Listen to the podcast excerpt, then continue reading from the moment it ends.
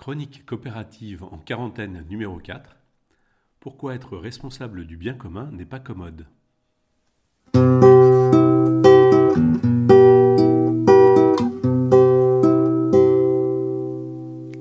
Rubrique.cop La voie coopérative.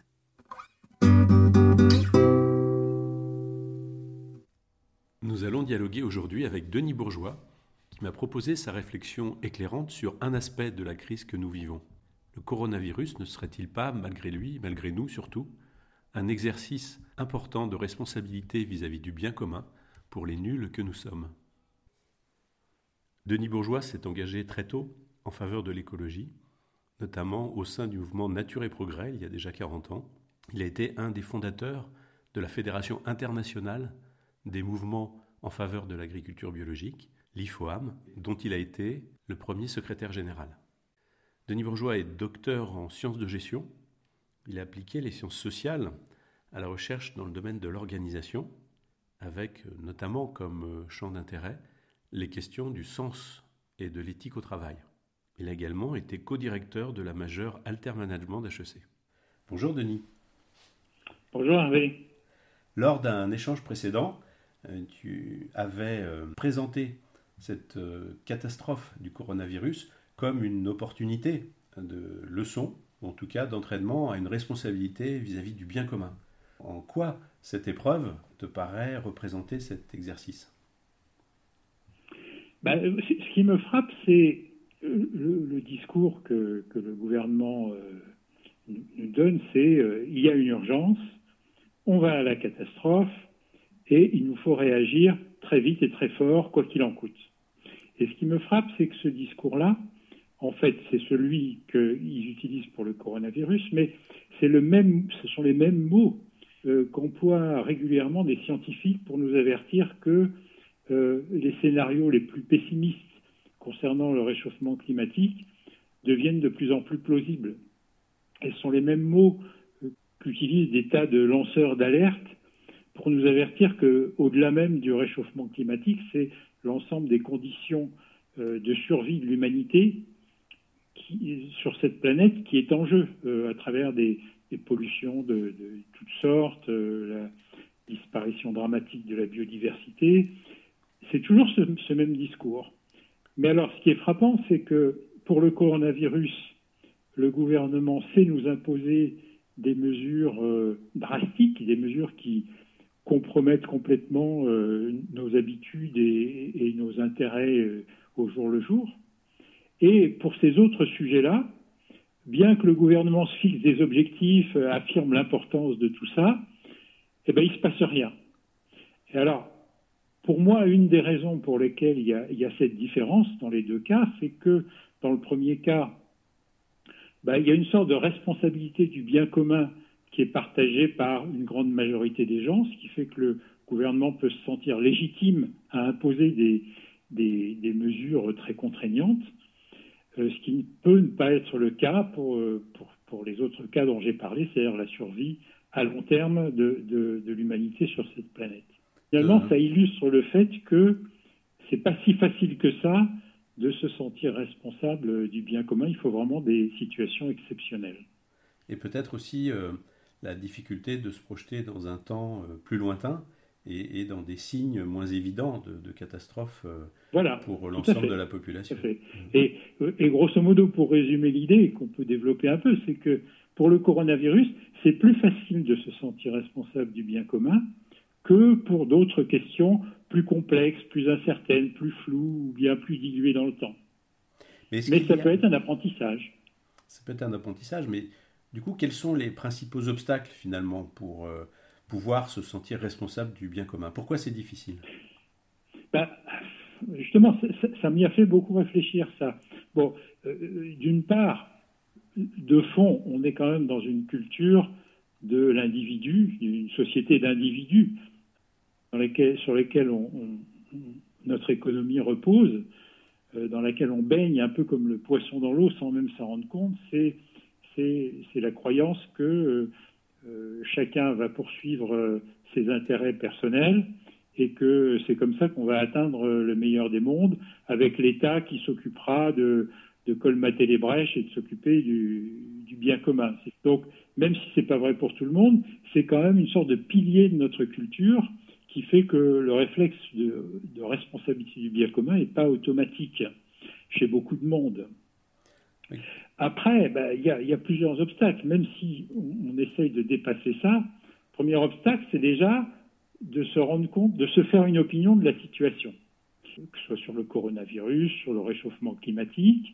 C'est pas évident déjà de se faire une opinion parce que euh, déjà il faut épouser et écouter plusieurs sons de cloche euh, et, les grands médias ne les diffusent pas tous ces sons de cloche. Mais même si on arrive à en écouter plusieurs, on se rend compte que rarement les scientifiques sont d'accord entre eux sur des sujets nouveaux, sur des situations inédites. Il y a ce qui est logique, une sorte de, débat entre les, différentes écoles scientifiques. Donc il faut arriver à, trouver son chemin ou, sa religion dans tout ça. Et puis, euh, et puis aussi, il faut se méfier, euh, ce qui est toujours possible, du fait que certains intérêts politiques, économiques euh, puissent essayer de faire prévaloir telle ou telle thèse. Donc, finalement, c'est pas facile déjà de se faire une idée et d'avoir une représentation précise euh, de la situation. Voilà, donc c'est, ça peut être tentant de refermer le dossier de, de, de, ou de se contenter du dormez tranquille, braves gens que, que certains médias euh, ne manquent pas de, diffuser. Quoi. Donc d'abord, bon, euh, première dit se faire une opinion. Et, voilà. si cet obstacle est, est, franchi, en tout cas relativement, quel est le suivant? Alors, il y en a d'autres. Il y en a d'autres. En supposant donc que cette personne soit soit rendu compte que oui, il y a vraiment une menace sur le bien commun, déjà, il faut dépasser le réflexe du, euh, de la préservation de son confort, euh, de ses habitudes, de, de, ce qui fait sa vie au quotidien, euh, sans trop se, trop se casser les pieds pour ça. Mais si on arrive à dépasser ça, c'est d'autant plus pas facile, comme, comme ça a été dit tout à l'heure, par le fait que euh, si, une situation est floue, on, est beaucoup plus éthique, on va dire, euh, soucieux des conséquences de son comportement, si euh, les dommages qu'on peut créer sont d'une part liés à des personnes qu'on connaît, sont assez rapides à, survenir, s'ils sont visibles, et si en plus on est seul dans l'action. Si euh, son action est mélangée avec celle d'autres. Si les, victimes ou les dommages sont plutôt flous, reportés à 10, 20 ans, voire à des générations futures, qu'on ne les verra pas, eh ben, c'est une sorte de, tendance de la nature humaine, euh, en tout cas pour la plupart d'entre nous, finalement d'y faire moins attention. Il y a une dilution de, du sentiment de responsabilité finalement. Voilà, voilà. Et puis, et puis après, il y a encore, encore autre chose, c'est que même si on essaie de dépasser ça, bah, il y a euh, ce, ce qu'un économiste américain appelé, euh, Mancur Olson, appelait les passagers clandestins. C'est-à-dire que à chaque fois que des gens font des efforts pour le bien commun ou des sacrifices, il y a d'autres gens qui en profitent mais sans rien faire. Oui, même euh, de façon outrancière comme aujourd'hui où on, a par exemple arrêté une, une fille de, de pharmacienne qui avait volé les stocks de masques pour les revendre euh, via. Voilà, voilà, ça peut aller jusque-là. C'est-à-dire qu'il peut y avoir une, réaction qui est de dire alors pourquoi moi je ferais des efforts s'il euh, y en a qui en font pas et qui en profitent? Alors, on peut dépasser ça, mais ça rejoint euh, l'éthique du colibri, l'histoire qu'a si bien raconté Pierre Rabhi, c'est-à-dire avoir une attitude éthique qui est de dire ben, quoi qu'il arrive, quoi que les autres fassent, moi je fais ma part.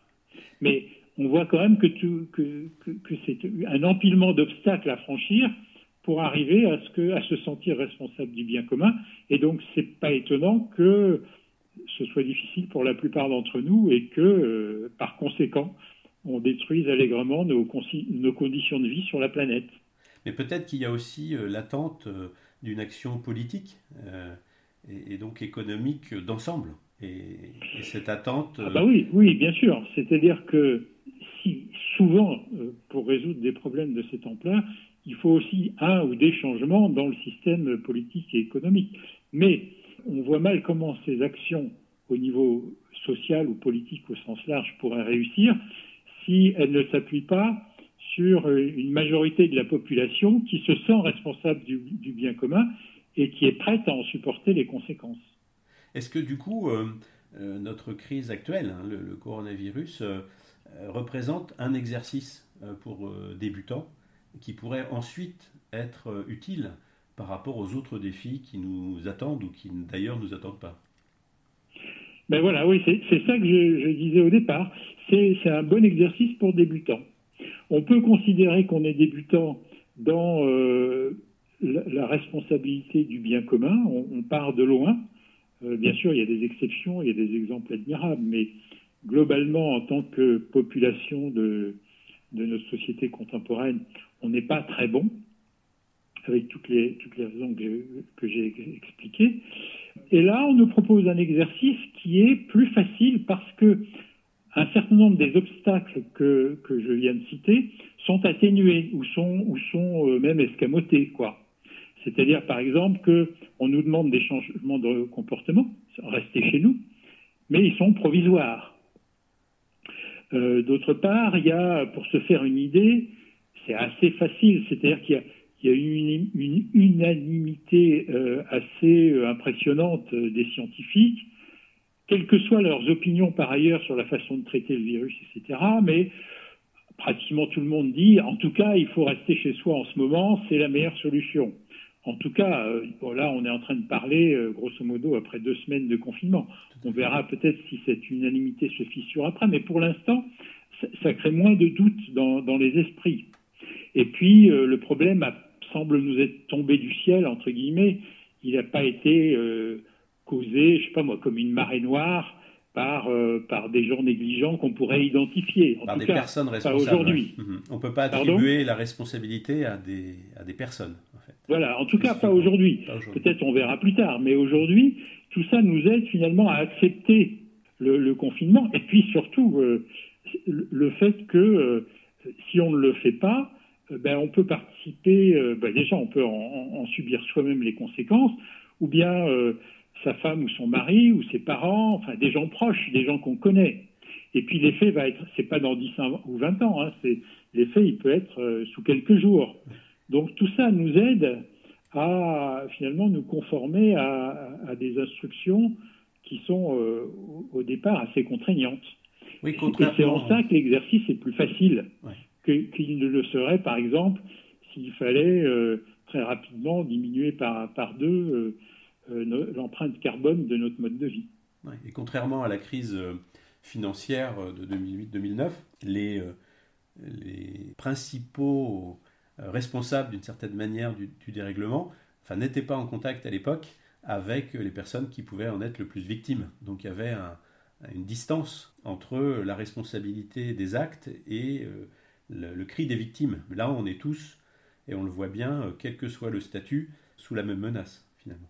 Voilà. Et, en plus, le tous est important parce qu'on se rend compte aussi à quel point on est tous dans le même bateau euh, et, où on a à être tous solidaires et, où tout le monde est important, même des métiers qui, euh, qui souvent sont, sont pas très estimés. Et, ça, cette expérience-là, ben, on peut espérer, euh, on peut, est permis de rester optimiste, hein.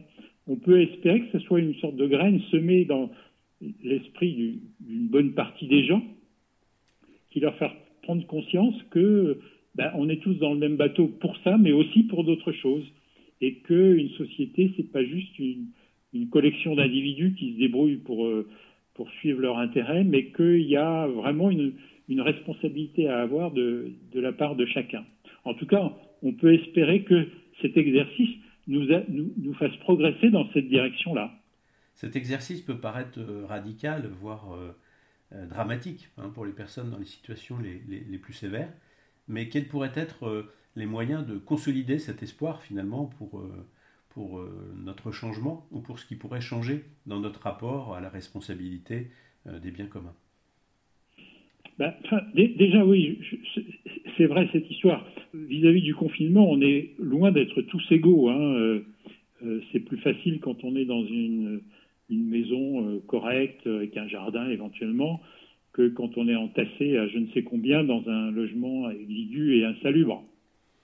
Parce que dans ce cas-là, on a peut-être plus de difficultés à se sentir solidaire d'une société euh, dont on se sent exclu, quoi. C'est-à-dire que euh, un des, enseignements aussi de cette situation, c'est que, ou un rappel, c'est que trop d'inégalités sociales, ça tue cette solidarité dont on a besoin. Donc, à coup sûr, euh, pour les défis futurs, c'est une chose à, garder en mémoire. Olina Ruckström disait pour qu'il y ait des biens communs, il faut une communauté. Et peut-être que c'est ce sentiment de communauté, on pourrait dire élargi aujourd'hui euh, au niveau de la planète, qui serait nécessaire de renforcer à travers l'épreuve pour pouvoir avoir une, une, participation beaucoup plus large à la défense du bien commun général, qui est la, le côté vivable de notre planète. Voilà, oui, tout à fait. C'est-à-dire que la version optimiste ou la vision optimiste de ce qui se passe en ce moment, c'est ça. C'est que ça peut nous aider à, euh, avoir peut-être plus profondément ou plus ancré ou plus largement diffusé dans, la population ce sentiment qu'on fait partie d'une communauté et qui, a des biens communs à, défendre et à protéger. On peut l'espérer, on n'en sait rien, on ne sait pas ce qui va se passer, mais ça peut être euh, ce signe positif. Une des conséquences euh, de cette aventure euh, par d'autres aspects bien, bien dramatiques. Très bien. Merci beaucoup, Denis, pour, pour cet échange. Et puis à, bientôt pour de nouvelles chroniques. Eh bien, avec plaisir. Au revoir. Au revoir, Hervé.